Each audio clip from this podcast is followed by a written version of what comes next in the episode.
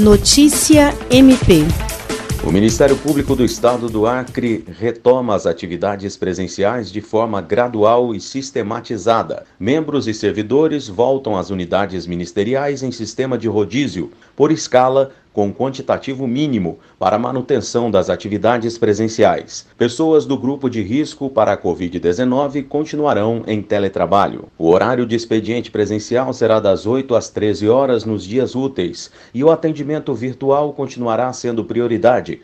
O atendimento ao público de forma presencial nas promotorias e procuradorias deverá ser agendado no Centro de Atendimento ao Cidadão, CAC, procedendo-se escala de atendimento individualizado. Segundo a Procuradora-Geral de Justiça, Cátia Rejane de Araújo Rodrigues, o objetivo é assegurar a servidores, membros, estagiários e colaboradores o retorno às atividades presenciais de forma gradativa, organizada e segura, além de possibilitar o atendimento aos cidadãos. William Crespo, para a Agência de Notícias do Ministério Público do Estado do Acre.